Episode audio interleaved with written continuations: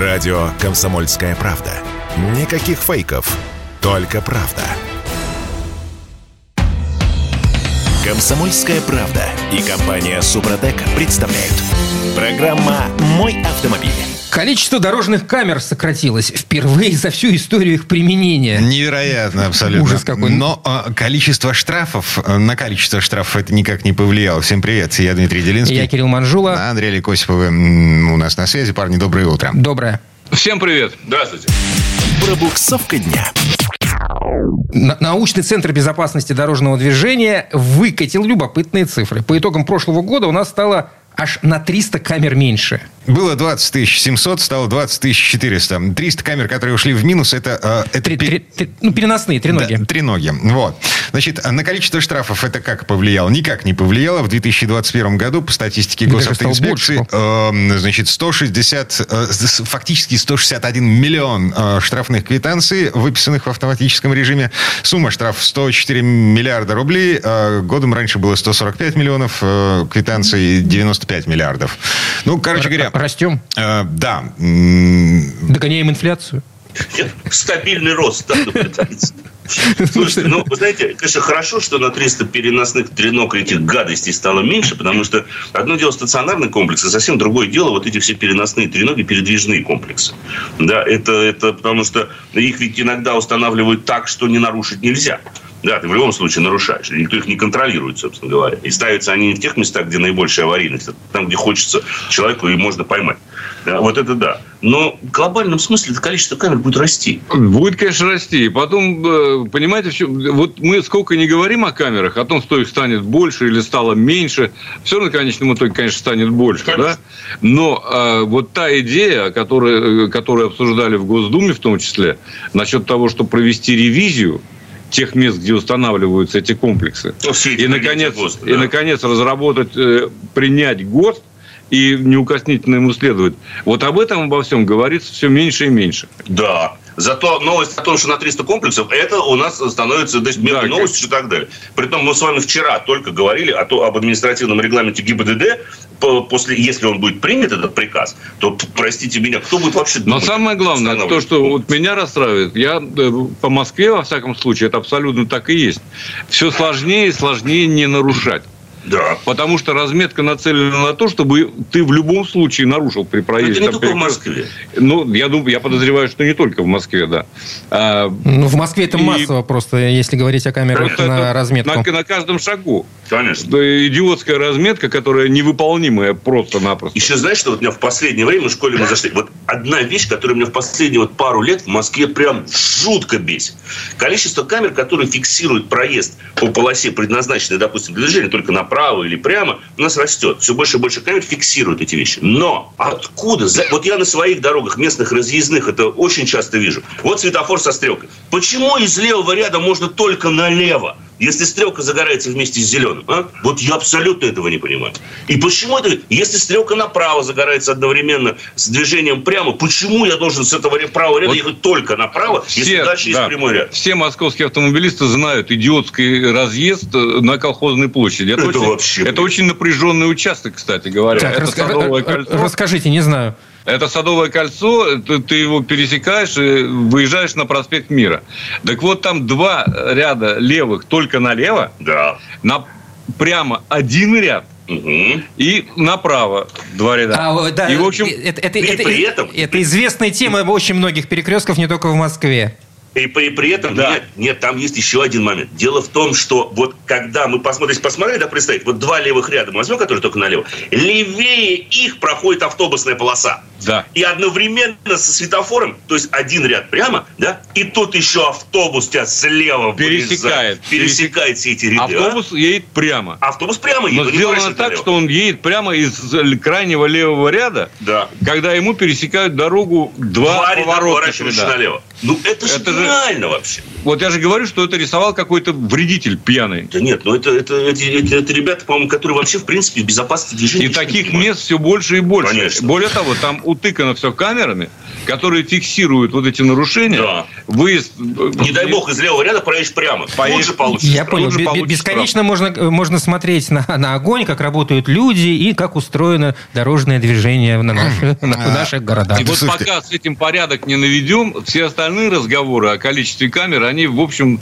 особого смысла не имеют, А, конечно. а Понятно, что будут есть- собирать все больше и больше денег. Есть еще пара цифр от того же научного центра безопасности дорожного движения МВД. Я подчеркиваю, что это структура Министерства внутренних дел. Значит, а, в 2021 году в зонах работы камер зафиксировано более 3000 ДТП. Это плюс 8% к 2020 году, в которых погибло э, в этих ДТП 280 человек, плюс 2% к прошлому году. То есть эффект обратный.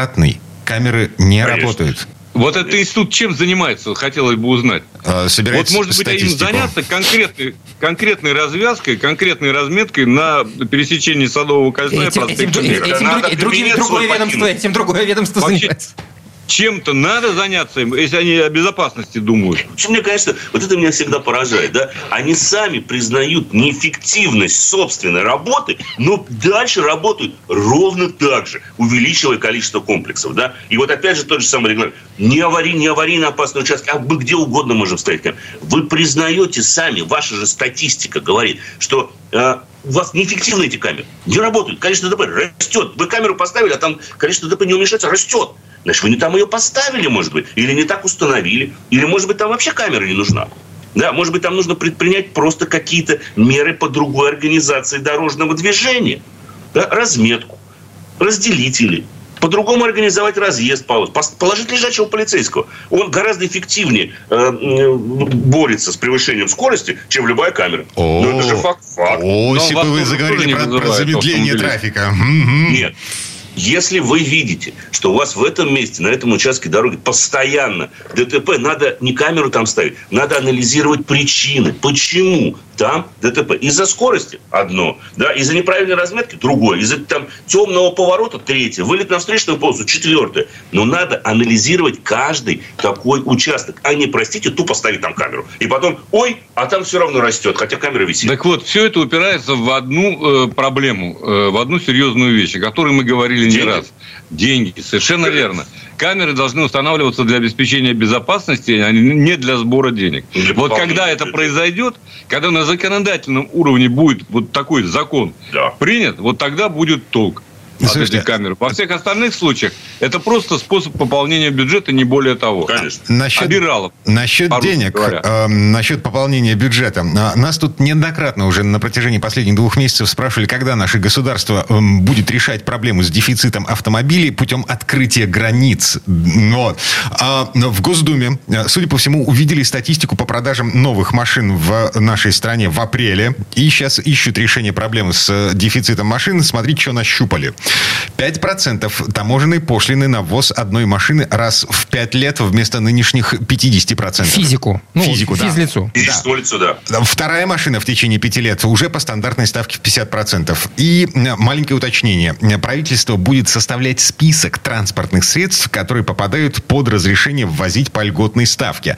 Это пока только предложение. Оно созрело в Госдуме. Письмо по этому поводу лежит на столе у главы э, Минфина Антона Силуанова. Э, Че, верной дорогой идем, товарищи? Хоть какая-то логика как- вообще. Меня, меня, меня вот честно смущает только Что-то одно. очень сложно. Меня смущает только одно. Список машин, которые будут... Не надо ничего составлять. Ну вот ей-богу. Просто разрешите. Один человек, А-а-а. каждое физическое лицо, раз в пять лет может ввести любой автомобиль со ставкой в 5%. И не надо никакого оставить списка. деньги на м, недружественной стране, экономике недружественной страны. Да, хорошо. Так мы зачем это делаем? Я что-то Ну, не пойму. о- о- окей, недружественную так- так- страну тогда- сложно выехать. Тогда Сложно не должны приехать радоваться, что, собственно, весь автомобильный рынок упал. Мы не оставляем деньги недружественным странам. Они потеряют Конечно. ручки. Ну, давайте вообще закроем, собственно говоря, тогда автомобильный рынок. Сейчас, собственно говоря, так и происходит. Вон, посмотрите, сколько сейчас китайцы стоят. Да, это же вообще космос уже. Ну, вот все будем есть. Они же дружественные нам страна. Хотя, это как посмотреть. Так, а какой ну, вообще смысл в этом списке? В этом самом письме не указано, почему нужно составлять этот список? Для чего? Вот в том-то и дело, что непонятно. Если вы делаете такую льготу в 5% на ввоз физическим лицом автомобиля, то зачем составлять какой-то список? Пусть человек поедет, купит то, что он хочет купить. Вот реально то, что он хочет купить. Новое или поддержанное, неважно и везется со ставкой в 5%. Все. И а... это будет правильно. Это будет отлично. Тут Единственное, есть... что это несколько негативно может повлиять на вторичный рынок. Вот это мы с вами должны учитывать, потому что на вторичном рынке уже сейчас объем его, честно говоря, уменьшился. Цены начали чуть-чуть припадать. И если сейчас хлынет импорт со ставкой в 5%, то это здорово, на самом деле, сыграть на понижение цен. Потому что сейчас... Так и хорошо хорошо. Но самим автопроизводителям... Пусть играет. Ну, в общем, да, я согласен. Э, тем более, что АвтоВАЗ-то все равно стоит. Что поддерживать «Ладу», который ничего не производит? Угу. Да? Или пусть производит по приемлемой цене. Ну, не, они тебе, конечно, тут же скажут, что мы окажемся в неконкурентных условиях, потому что мы не можем конкурировать с Volkswagen, ввезенной со ставкой в 5%. А я скажу, и не надо, я лучше на Volkswagen поезжу.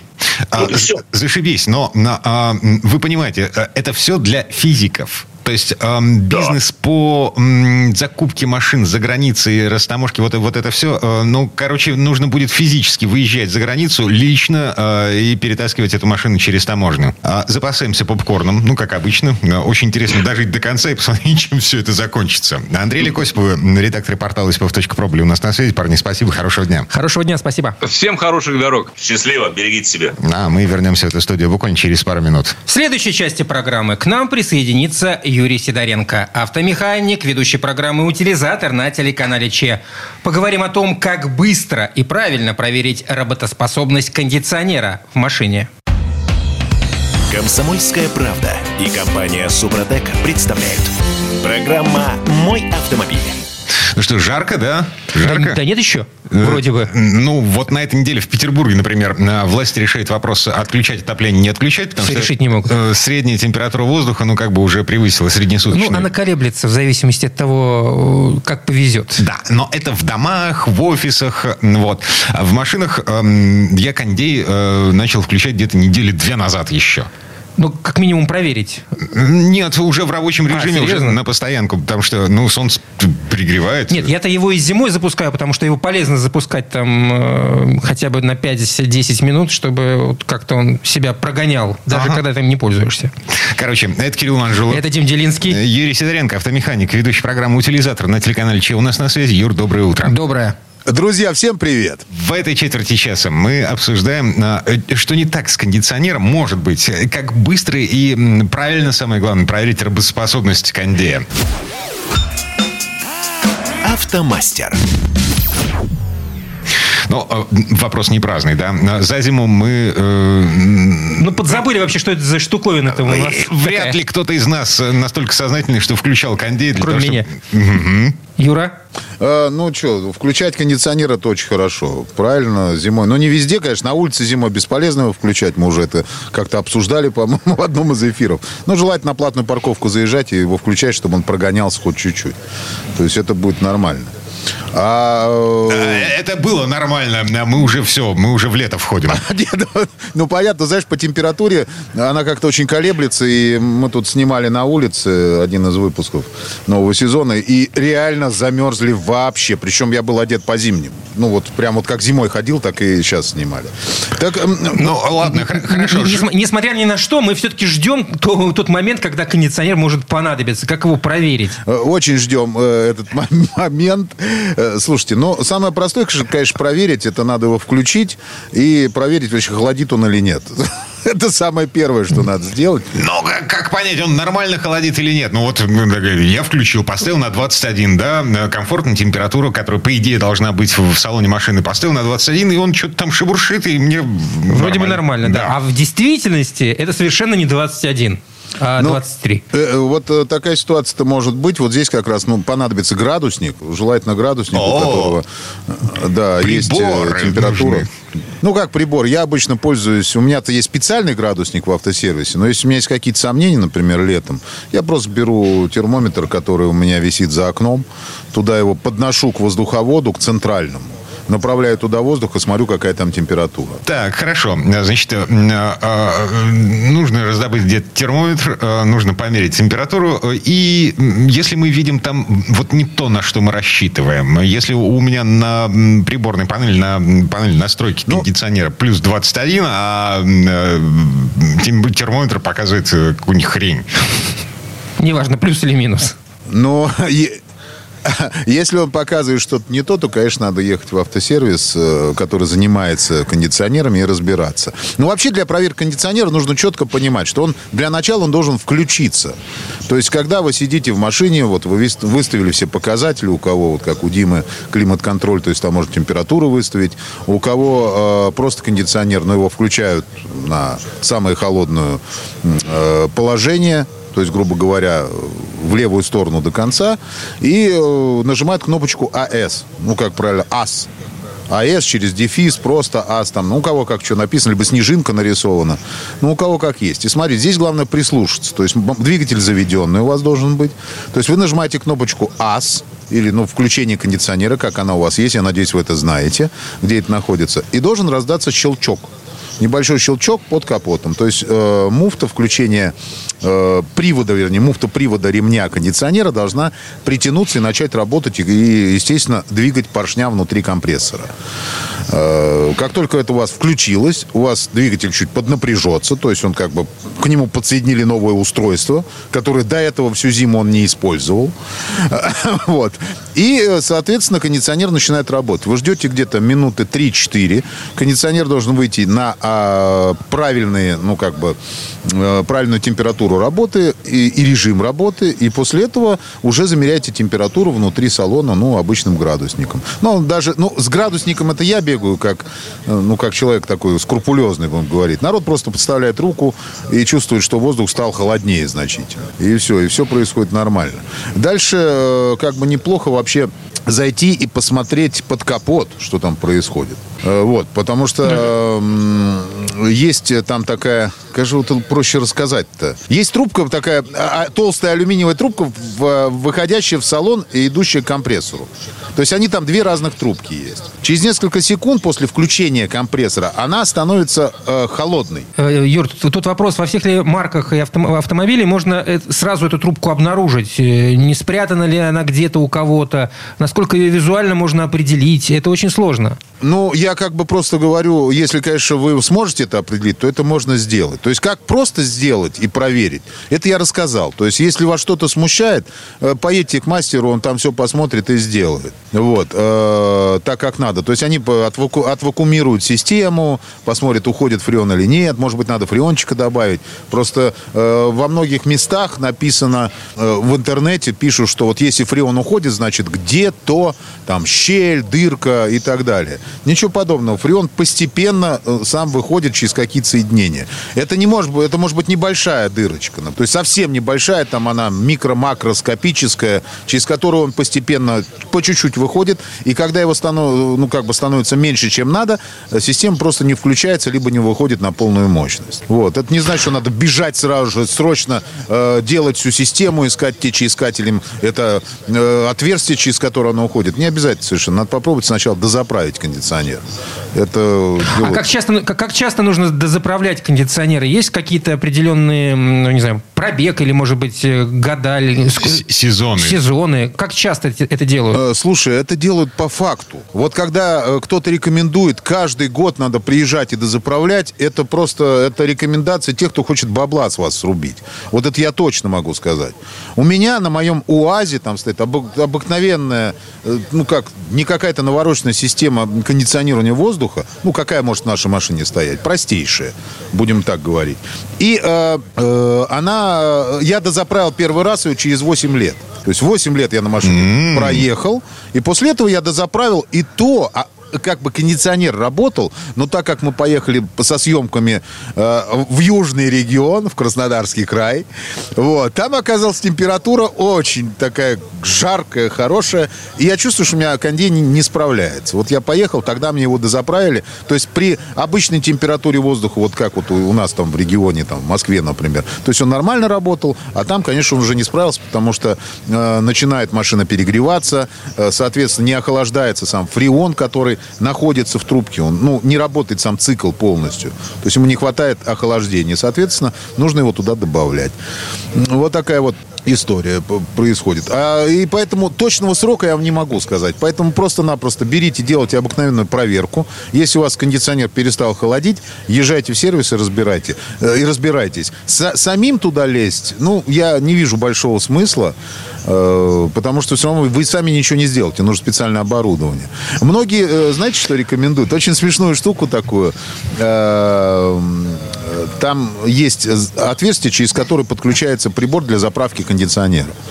Вот. И на одной из трубок она отворачивается там такая, ну, как обычно, такая там красненькая или синяя, ну, по-разному, там пластиковая шая, ну, крышечка, и нажимается туда отверточкой, мол, посмотреть, есть там фреон или нет. Вот. Но это, честно говоря, бессмысленная операция, потому что вы просто стравите фреон, если он там есть. А если его там нет, то у вас просто ничего система и так работать не будет. То есть вот проверять, есть ли он там вообще в принципе, ну, смысла никакого нет. Э, это стоит делать... Хорошо, да. хорошо. А есть ли смысл чистить кондиционер? Вообще в чем заключается эта самая чистка? И как часто нужно это делать?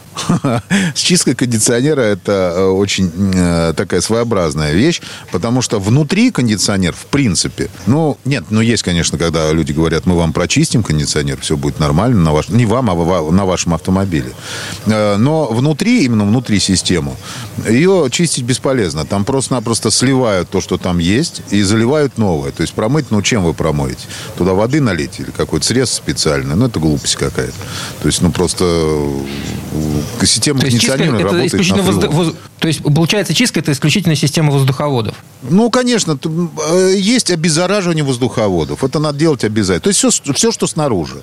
Смотрите. То есть, что включается в нормальную чистку и обслуживание кондиционера? Это, естественно, нужно помыть радиаторы. То есть, радиатор кондиционера, потому что он первый стоит, как правило, он очень сильно забивается. И когда он не продувается нормально, система кондиционирования воздуха не работает. Дальше обязательно, вот каждый сезон, это я делаю сам всегда, э, нужно Э, себе, я имею в виду, и клиент он тоже рекомендует делать обеззараживание воздуховодов. Просто простейшая вещь, которую каждый может спокойно сделать, это ну, купить тот же самый Супротек для очистки системы вентиляции.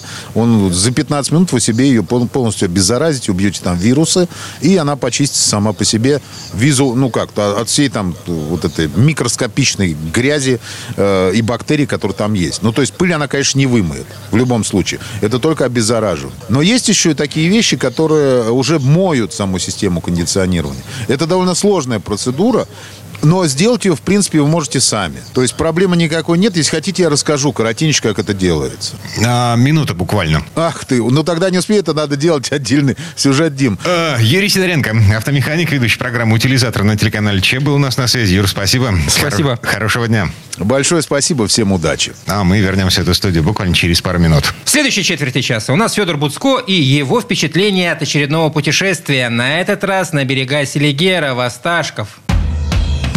Комсомольская правда и компания Супротек представляют. Программа «Мой автомобиль». А это мы вернулись в студию радио «Комсомольская правда». Я Дмитрий Делинский. Я Кирилл Манжула. А, и Федор Буско у нас на связи. Федь, доброе утро. Федь, доброе утро. Доброе утро. Ну что, в этой четверти часа у нас а, очередные свежие впечатления от очередной а, автомобильной поездки. Дорожные истории. Куда на этот раз? На этот раз на озеро Селигер и в город Осташков. И вообще туда достаточно интересный путь. Туда, безусловно, надо ехать на машине. Есть, конечно, вариант на перекладных, там на, какой-нибудь, на каком-то поезде до Твери, дальше там на автобусе и так далее, и так далее. Но это, это все сложно. И, конечно, если есть машина под руками, это очень интересно, потому что много всего интересного по дороге. По сути, если вы собираетесь э, в Осташков, который является такой негласной столицей Селигера, этого региона, то есть у вас два э, пути. Либо это путь э, через Торжок, то есть вы едете из там, Москвы, из Петербурга, допустим, по Ленинградке, там, по платной или по бесплатной, на ваш выбор.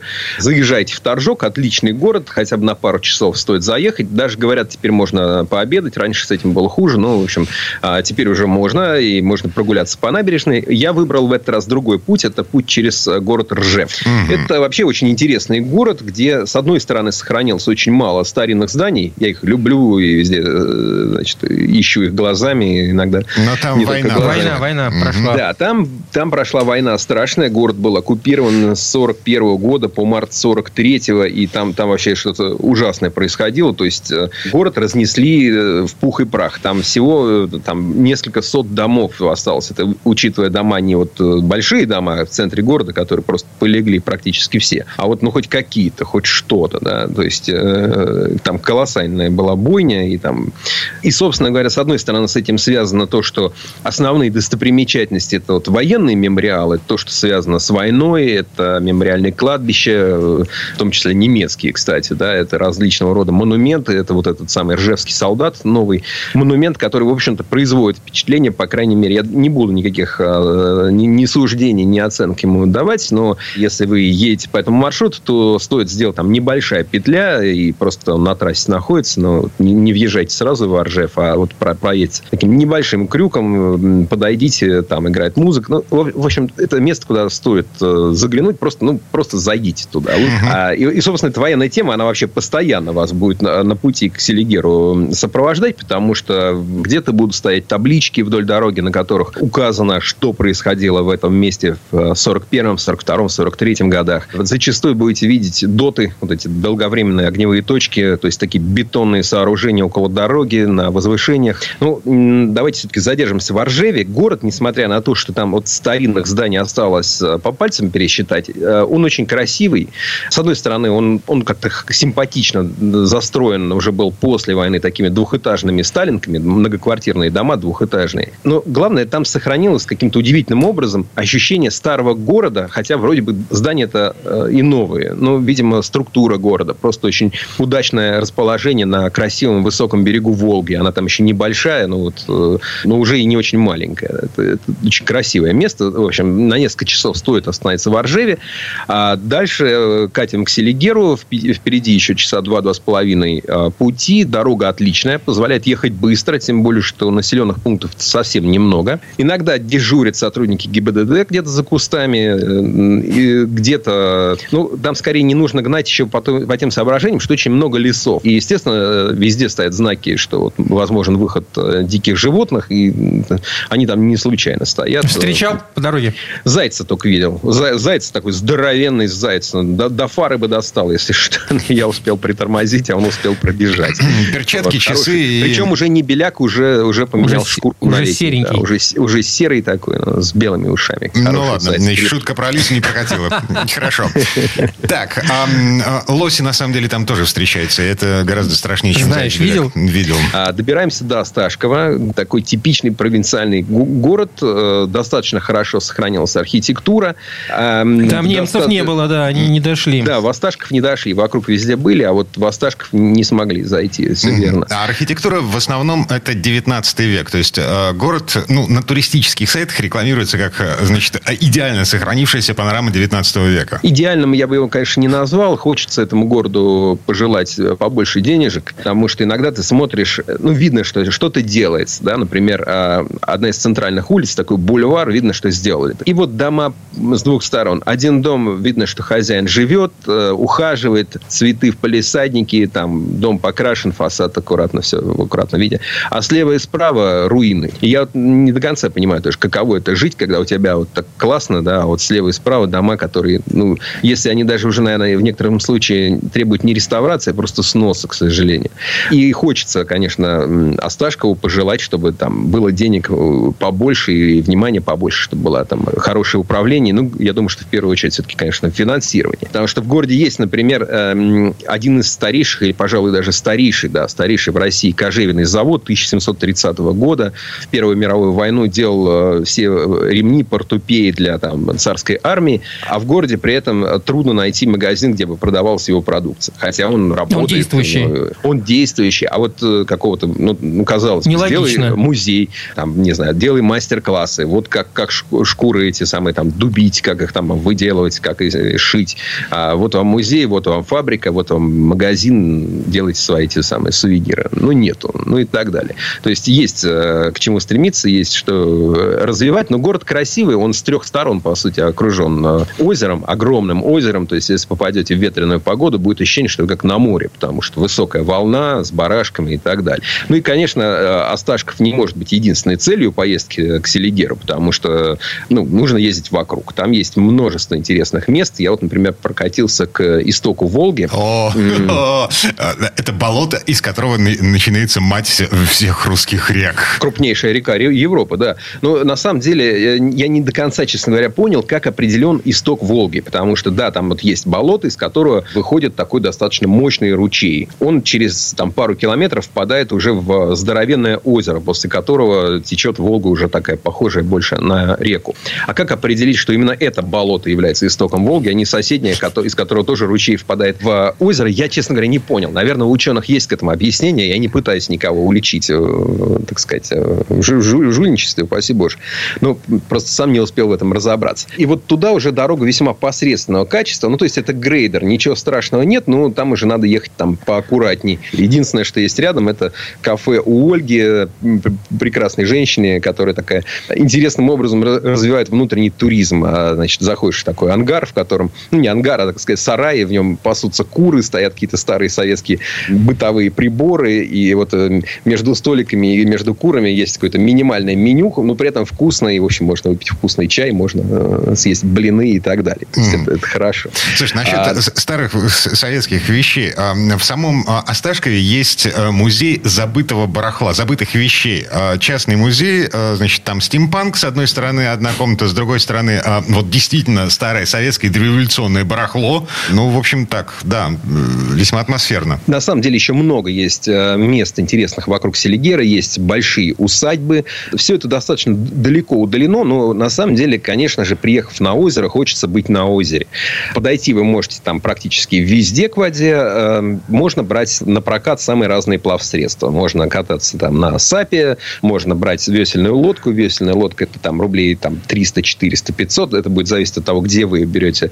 Катер хороший, там человек на 6-7 стоит уже там в районе 5000 рублей в час. Э, казанка, ну, вот это мечта советского человека. С да, мотором, железная. С, с мотором, да, стоит там полторы-две там в час.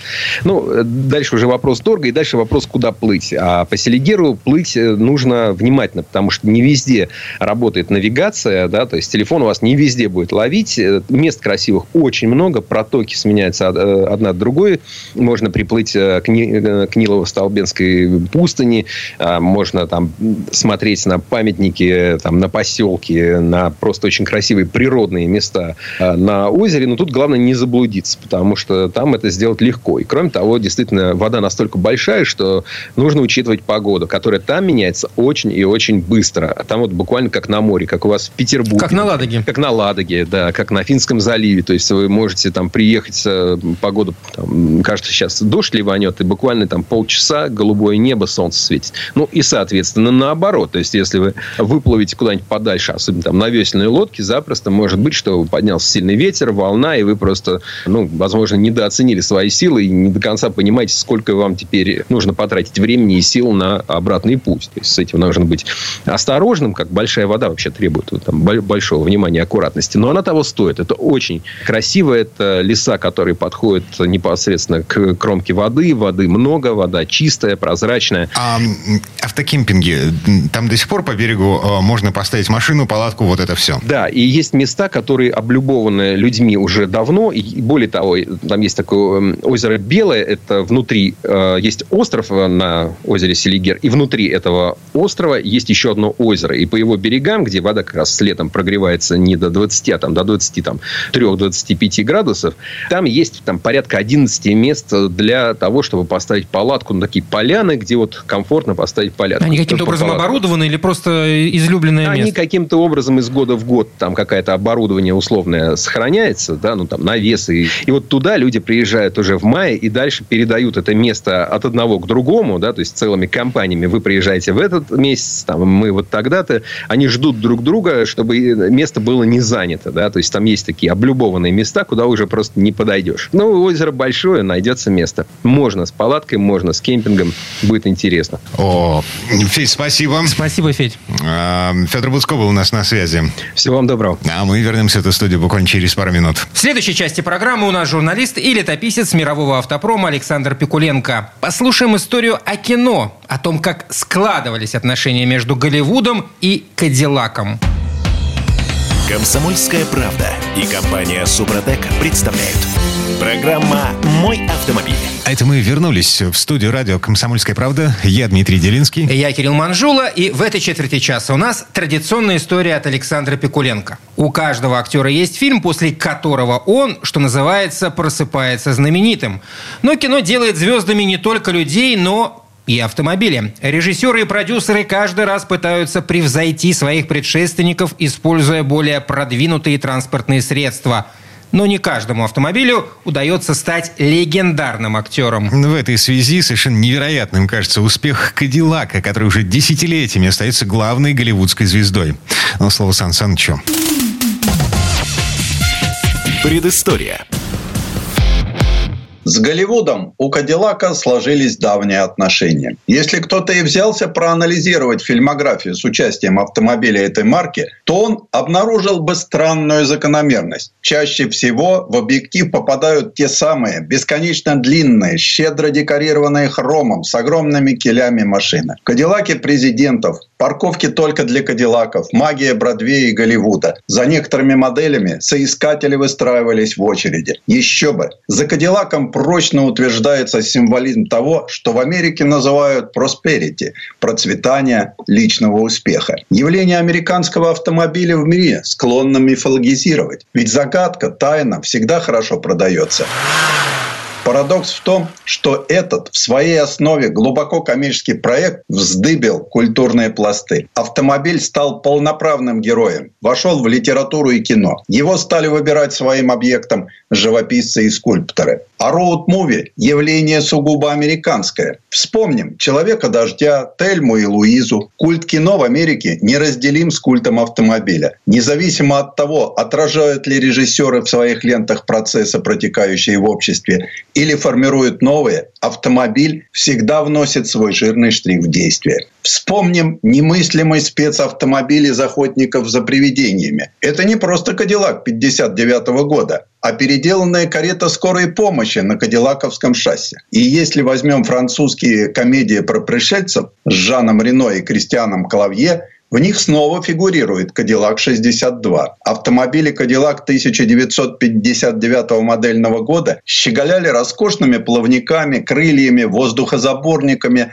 задними фонарями, стилизованными под ракетные ускорители, а также кабинами, застекленными на манер скоростных истребителей. Причем именно эти Кадиллаки стали символом эпохи аэрокосмического стиля. А все благодаря заостренным, четко очерченным и очень высоким хвостовым И даже в советском детском фильме в «Тридевятом царстве», снятом в 1970 году, то и дело проплывают по экрану величественные задние кили. В этой ленте лимузин Cadillac Fleetwood 75 исполнял роль королевского автомобиля невиданной страны. На самом деле это был один из образцов, закупленных для ознакомления Министерством автомобильной промышленности. По законам кино с автомобилем в кадре обязательно должно что-то происходить. Иначе смотреть неинтересно. Поэтому часто любовь кинематографа к «Кадиллак» настораживала компанию. В десятке лучших гангстерских фильмов Голливуда непременно фигурировали кадиллаки. Возле них расстреливали Марлона Брандо в «Крестном отце» и подрывали Де Ниро в казино. Но рекорд старой, престарой франко-итальянской комедии «Розиня» с Бурвилем и Луи де Фюнесом никому так и не удалось побить. По сюжету наивный комми-воежор Маришаль получает предложение перегнать Кадиллак из Неаполя в Бордо. Богач Сараян использует Маришаля в темную. Глуповатое лицо комми-воежора не должно вызвать подозрений у таможенников. Меж тем, Кадиллак буквально напичкан контрабандой. Бамперы изготовлены из золота, крылья набиты кокаином, в аккумуляторе под двойным дном спрятаны рубины, а в кнопку гудка вмонтирован самый крупный в мире бриллиант. Восприятие – тонкая штука. Затрагивает ли оно актера или целую автомобильную марку? Режиссер Андрон Кончаловский вспоминал, как ему удалось переменить отношение к Сильвестру Сталлоне. Актер начинал тяготиться имиджем Супермена с оголенным накачанным торсом. А Кончаловский предложил Сталлоне сыграть детектива в строгом костюме, в очках с тонкой оправой. Фильм «Танго и кэш» вообще рушил все сложившиеся в Голливуде нормы. Это был не комикс и не драма. Он снимался вне жанра.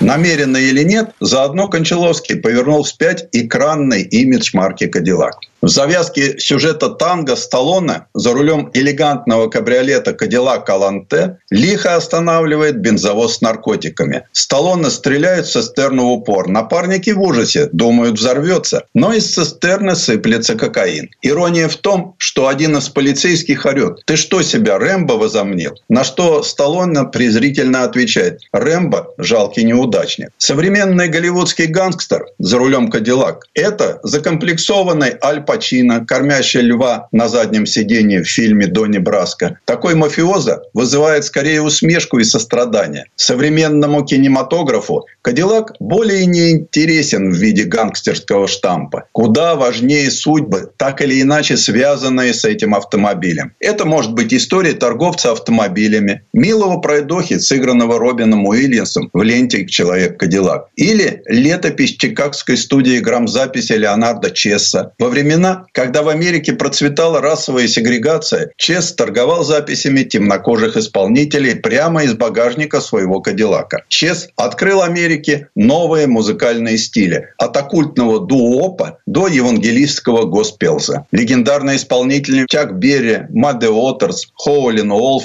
это Джейн прославились благодаря записям из багажника. Фильм так и решили назвать «Кадиллак Рекордс». В кадрах мелькают самые разные модели. От 62 серии 49 года до современного внедорожника «Кадиллак Скалы».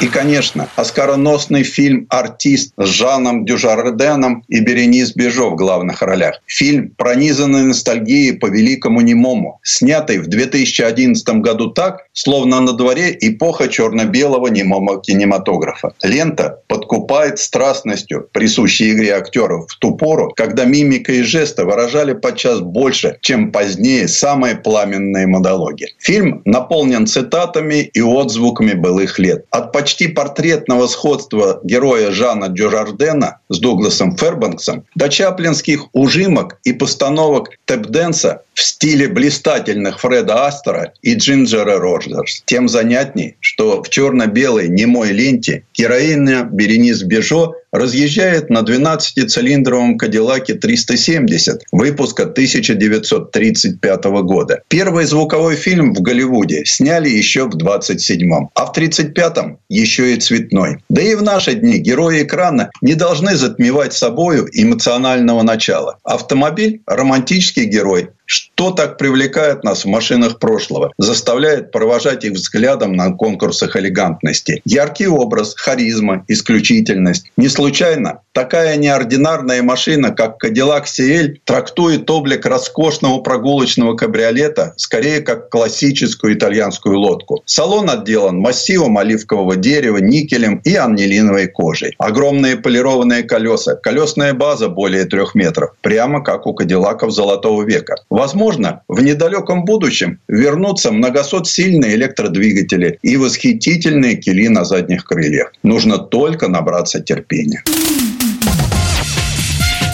Предыстория. Сан Саныч, спасибо. Это был Александр Пикуленко, летописец мировой автомобильной индустрии. И у нас на этом все на сегодня. Дмитрий Делинский. Кирилл Манжула. Берегите себя. Программа «Мой автомобиль».